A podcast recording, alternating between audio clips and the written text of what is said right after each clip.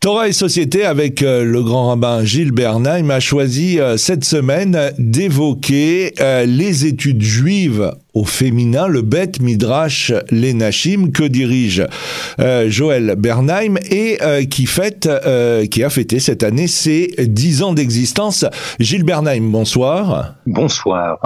Alors les études juives au féminin, en France, on n'en avait pas du tout l'habitude, elles n'existaient pratiquement pas, mis à part quelques euh, séminaires euh, pour euh, certaines femmes, principalement consacrés aux règles de pureté et d'impureté chez la femme, mais l'accès au texte, au, au, midrash, les commentaires, tout ça n'existait pas. Alors ça existe dans d'autres pays, ça existe en Israël, ça existe aux États-Unis, mais en France, il y avait très peu, pour ne pas dire presque pas, d'études juives au féminin.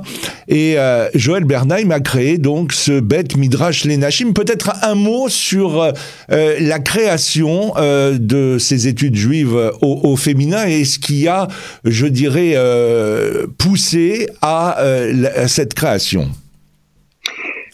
D'abord un mot, non pas pour corriger, mais pour préciser. Il y a beaucoup de cours qui sont donnés pour les femmes qui sont donnés en France, d'études diverses, variées beaucoup. Il y a notamment dans les mondes religieux et le monde orthodoxe. Par ailleurs, il y a en France des séminaires ou des groupes d'études qui se réunissent régulièrement et qui travaillent ensemble, mais l'objectif qui est celui du Bet Midrash et Nashim est un peu différent. Il a sa raison d'être, les autres projets et tout ce qui se fait ont aussi leur raison d'être. Ce que veut faire le Bet Midrash et Nashim, c'est de permettre aux femmes de tout milieu, de tout niveau, d'accéder au texte de manière non seulement à savoir le lire, mais aussi savoir le traduire, savoir maîtriser les raisonnements et savoir penser avec les commentaires en les étudiant, commentaires rabbiniques. C'est très important que les femmes deviennent majeures, comme le dit très souvent Joël, mon épouse, deviennent majeures, c'est-à-dire qu'elles ne soient pas simplement, je dirais, à l'écoute, soumises, devant s'appuyer en permanence sur les maîtres qui leur enseignent, ce qui sera aussi le cas ici, mais apprenant petit à petit à s'autonomiser, accéder un peu d'indépendance. Et cela est valable aussi bien sur la Bible que sur le Midrash, que sur le Talmud, que sur la Halacha, puisque c'est tout cela qui est enseigné au Beth Midrash et Nashim depuis maintenant dix ans. Ça, c'est une chose essentielle. C'est vrai que ça existe très peu. Je dis pas que ça n'existe pas du tout, mais ça n'existe que très peu. Et le Beth Midrash, en France, contrairement en Israël, où ça existe à l'échelle de milliers et de dizaines de milliers de femmes religieuses orthodoxes qui étudient dans ce sens. Il y a des Sheelot ou Tshuvot, des responsables qui sont écrits par des femmes aujourd'hui. Il y a des siyum de femmes, c'est-à-dire des femmes qui ont fini le cycle d'études talmudiques et qui font un siyum, mais qui le font parfois pour la deuxième fois. L'étude du Talmud est quelque chose sur le texte, avec une vraie maîtrise de la part des femmes, et quelque chose qui est très familier à Israël et aussi aux États-Unis. Maintenant, ce qu'il y a de spécifique dans l'étude, c'est-à-dire dans les cours qui sont donnés, je rappelle le nom des enseignants principaux, durant la semaine, les lundis, mardis et mercredis, en après-midi ou soirée, il y a des cours de Tamar Schwartz, ce sont des cours hebdomadaires. Il y a des cours de M. Marcus Eladad. Il y a des cours de Rosine Cohen. Et il y a mes cours. Et il y a aussi et surtout de la Chavruta, c'est-à-dire l'étude en binôme, comme à la yeshiva les femmes étudient entre elles, qu'elles soient ou non pratiquantes. Gilles Bernheim, on a bien compris euh, cette, euh, cette volonté euh, de la part du Beth Midrash Lenachim de donner accès, comme aux femmes, comme pour les hommes, à l'étude complète. Est-ce qu'il y a une approche, je dirais, féminine de l'étude du texte? Est-ce que, par exemple, bah, vous qui êtes un homme, quand vous voyez deux étudiantes discuter d'un texte, est-ce que c'est différent, en tout cas au niveau de la approche euh, par rapport à deux hommes qui discuteraient du même texte Écoutez, au niveau du Beth Midrash, je vous répondrai simplement au travers des questions qui sont posées, au travers des réflexions des étudiantes qui sont suggérées. Je peux vous dire qu'il y a une approche féminine. Je ne parle pas de militantisme féminin, à savoir pourquoi les femmes ceci et pourquoi elles ne font pas ça. Ça, c'est tout à fait autre chose. Et ce n'est pas l'objet de notre étude, sauf si on fait une étude sur texte pour essayer de comprendre les positions des uns et les positions des autres. Non, il y a une manière, il y a une sensibilité, il y a une intelligence au féminin. Et c'est vrai que lorsque je lis en Israël des livres en hébreu écrits par des femmes, ce commentaire, des petits commentaires ou des grands commentaires sur le Talmud, leur manière de formuler une Sheela ou etc., dès lors qu'il n'y a pas une volonté de mimer les hommes et que la voix féminine se laisse entendre dans sa plénitude, il y a une, dimension féminine, et je dirais une dimension qui touche à l'intériorité et à la rigueur.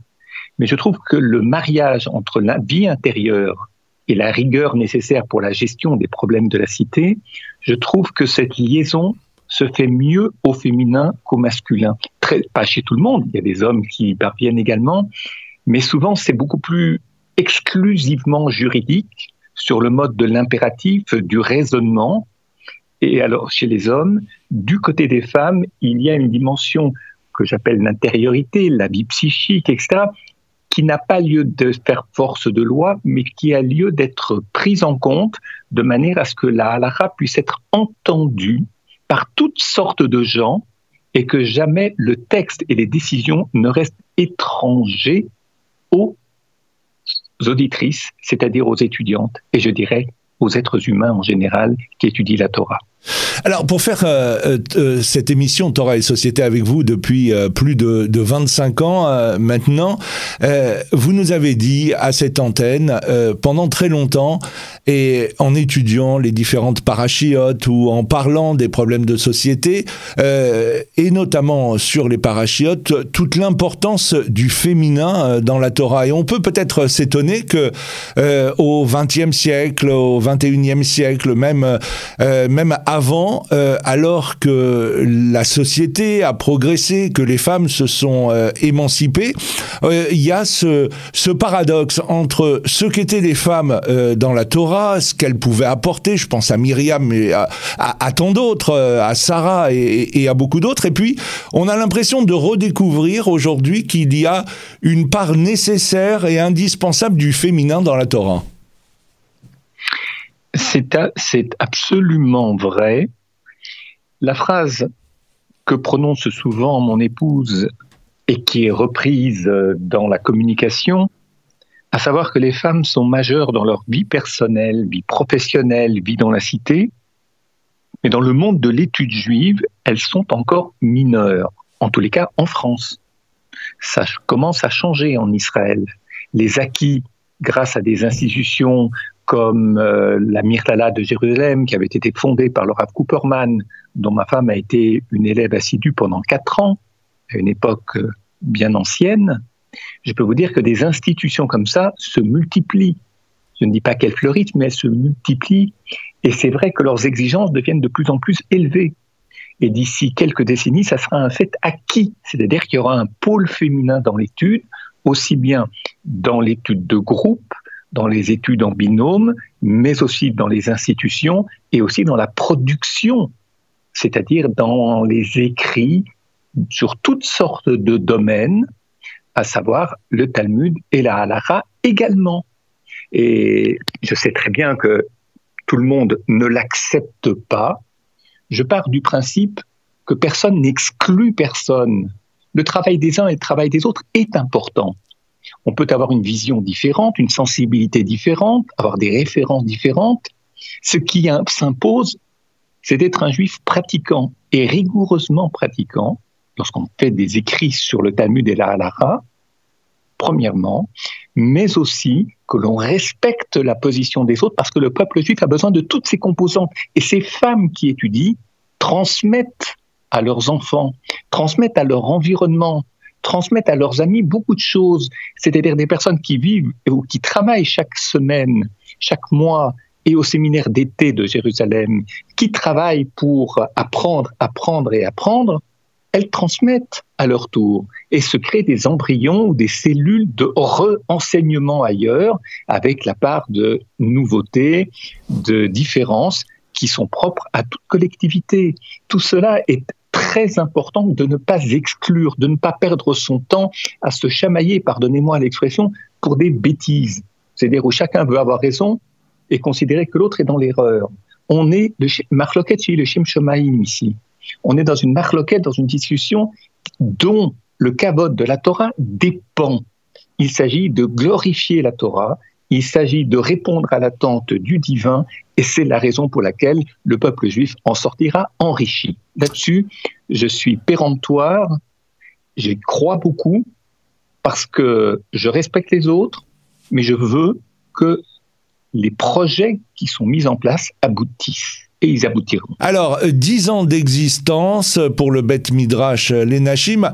Euh, alors, il y a des cours hebdomadaires, bien évidemment. Il y a des cours tous les dimanches qui, là, sont ouverts. pardon, pas, tout, une, fois par mois. Une fois par mois. une, une, fois par mois, un dimanche après-midi entier, c'est-à-dire de, à Paris de 13h jusqu'à 18h, aisément quatre ou cinq cours. Il y a le séminaire d'été à Jérusalem.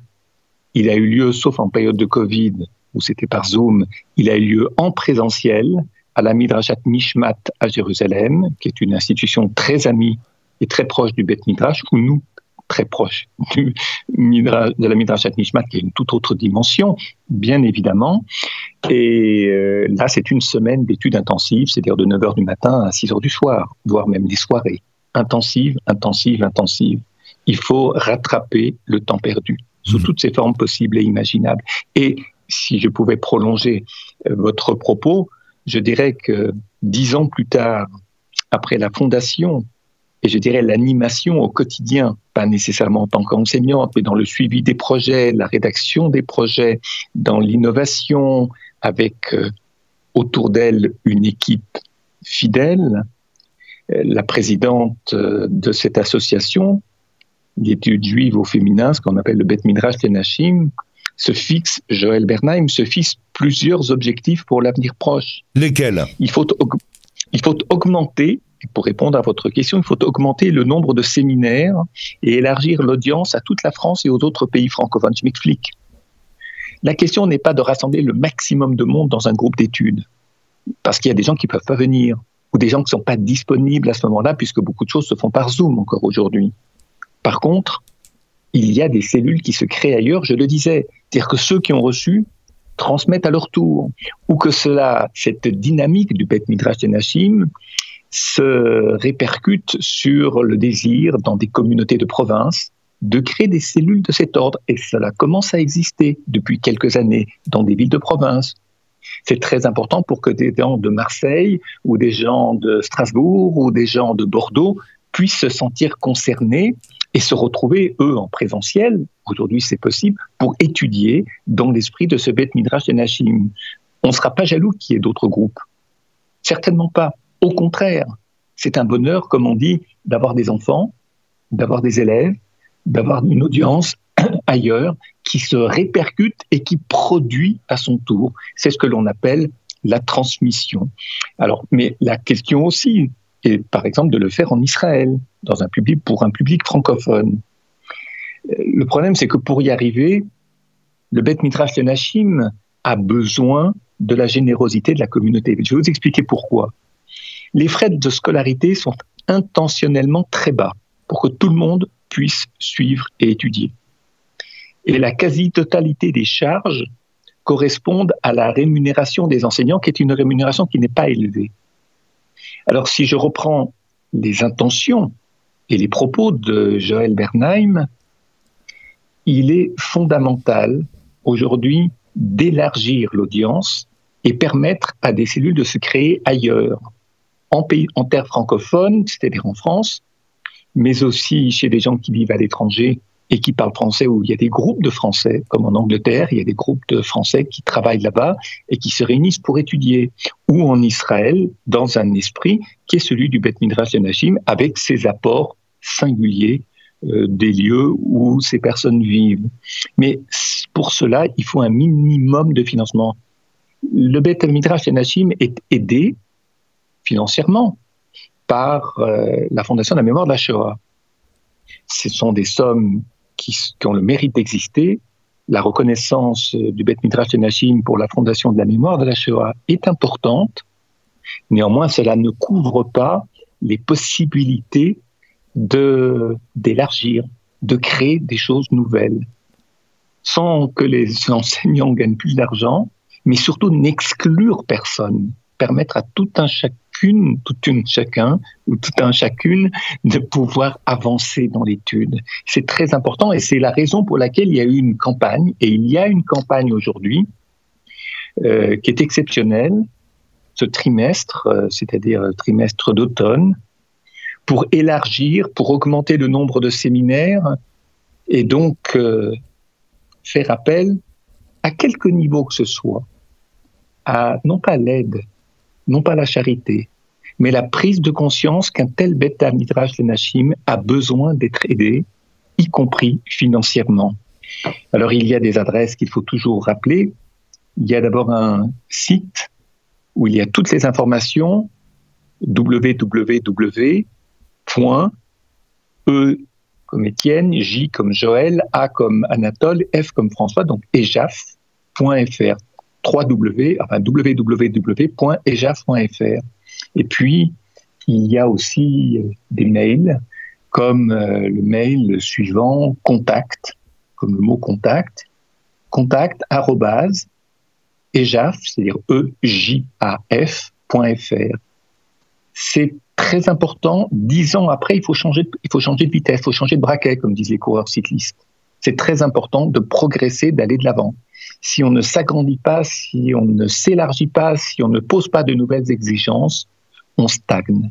Et c'est l'aide de chacun et de chacune d'aider ce bête à midrash à aller de l'avant, à progresser et à se développer. Encore un mot avec vous, euh, Gilles Bernam. Est-ce qu'on peut imaginer dans, dans les années à venir euh, qu'une femme puisse être, euh, comment dirais-je, puisse délivrer une, une puisse dire, ben, par exemple, je sais pas, c'est poser la question de l'utilisation de, de l'ascenseur automatique pendant Shabbat et je, je me souviens que le Rav Ovadia Yosef avait autorisé l'utilisation de l'ascenseur, puis après, bon, il est, revenu plusieurs années plus tard sur, sur cette décision, mais est-ce qu'une femme peut être une décisionnaire dans les années à venir? Écoutez, je pense qu'on avance étape par étape sans sauter d'étape. Il y a une dimension sociologique. Je suis très prudent dans ma réponse, non pas parce que je suis craintif, mais parce que je suis réaliste et que je mesure, et que je mesure aussi les risques que l'on prend lorsqu'on veut aller trop vite. Je laisse l'exemple au sujet du Rav Yosef lorsqu'une femme progresse en halakha et qu'elle écrit, alors au début, vous allez être dans un monde orthodoxe, je dirais, chez certains, une volonté de ne pas s'y intéresser. Parce que de toute façon, ce sont des femmes qui le font et que dans leur mode de pensée, ça n'a pas lieu d'être. J'entends. Maintenant, lorsque les voix prennent de plus en plus d'importance, que ces textes sont de plus en plus cités, ces textes écrit par des femmes, avec rigueur. Parce que vous savez, lorsqu'on écrit une Shela ou des avant de publier, c'est responsable. Une femme le montre à des hommes. Ça n'est pas honteux, ne serait-ce que pour vérifier la rigueur, ou le montre à ses maîtres hommes. Pourquoi pas? Ce n'est pas gênant.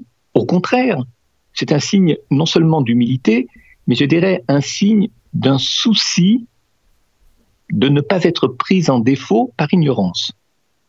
Ceci étant, au fur et à mesure que le temps passe, le niveau d'écriture de ces femmes dans les Shiolot est responsable pour prendre cet exemple, est de plus en plus élevé. De plus en plus élevé. Et il arrivera un jour, et il est déjà arrivé, que ces textes soient mentionnés par des communautés d'hommes et des hommes qui étudient et des hommes qui ont aussi un statut de possèque.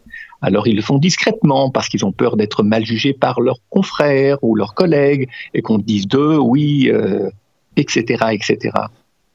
Et puis au bout d'un certain nombre d'années, il va y avoir des changements de mentalité. Je me rappelle d'une chose. La Mirlala de Jérusalem, qui autrefois était à Baïdegan et qui se trouve à Givat Mordechai sous Baïdegan aujourd'hui et que beaucoup d'auditeurs ou d'auditrices connaissent, qui a formé et qui a beaucoup formé, je dirais, des Israéliennes, des filles devenues, des femmes et des filles venues des États-Unis, mais aussi de France et d'autres pays du monde. Lorsqu'elle a été créée, la Mirlala, et dans les années qui ont suivi, il y a eu un oukaz, c'est-à-dire une volonté du monde de c'est-à-dire lituanien, des yeshivot lituaniennes autour de Ponyovitch à Jérusalem, à Bnei-Brak, de se prononcer sur le cas Mirlala de Jérusalem du Rav Cooperman, à savoir, euh, on n'est pas d'accord, c'est très mal, il y avait des affiches dans Jérusalem, je les ai vues, ma femme étudiait à la Mirlala à cette époque, on n'était pas mariés, mais étudiait à la Mirlala à cette époque, où il était interdit aux élèves de Pognovitch d'épouser une fille qui sort de, la Mechlala de Jérusalem. Alors, euh, c'était pas la guerre, c'était la guerre d'un côté, mais le Rav Cooperman à l'époque, Zechona Livracha, qui, est un qui était un Talmid Raham, qui a fait une édition du Mesher Rochma d'une qualité merveilleuse, notamment, mais pas seulement, n'a pas répondu. Pas répondu. Il est resté silencieux on continue à travailler. On n'entre pas dans la guerre ou dans le conflit, parce que si on entre dans le conflit, on n'étudie plus, on ne travaille plus, et quand on n'étudie plus et ne travaille plus, on régresse. Et c'est justement ce qu'il ne faut pas. L'exemple du Rav Cooperman que j'ai connu plus tard, aux côtés de mon épouse, m'a beaucoup marqué. Sa sagesse, un certain sens de l'humour, une façon de sourire plutôt que de s'impliquer dans des polémiques. On laisse passer. Et ce qui est amusant, c'est que par la suite, des élèves de, des élèves de Yeshivot de Mnebrak venaient en toute discrétion ou, demandaient à suivre des cours. Ça ne pouvait pas se faire avec des femmes, bien évidemment. Alors le Rav a créé un espace pour des hommes à part à l'écart des femmes, de manière à ce que certains cours puissent être aussi donnés à des hommes, que cela intéressait, du monde de Mebrak, y compris de Pognovitch. C'est comme ça qu'on travaille. J'ai pas dit nous pour le Bet Midrash on n'en est pas là. D'autant que les séminaires du dimanche après-midi, une fois par mois, sont ouverts aux hommes également. Pas le séminaire d'été de Jérusalem et pas les cours qui ont lieu les lundis, mardis ou mercredis selon les enseignants.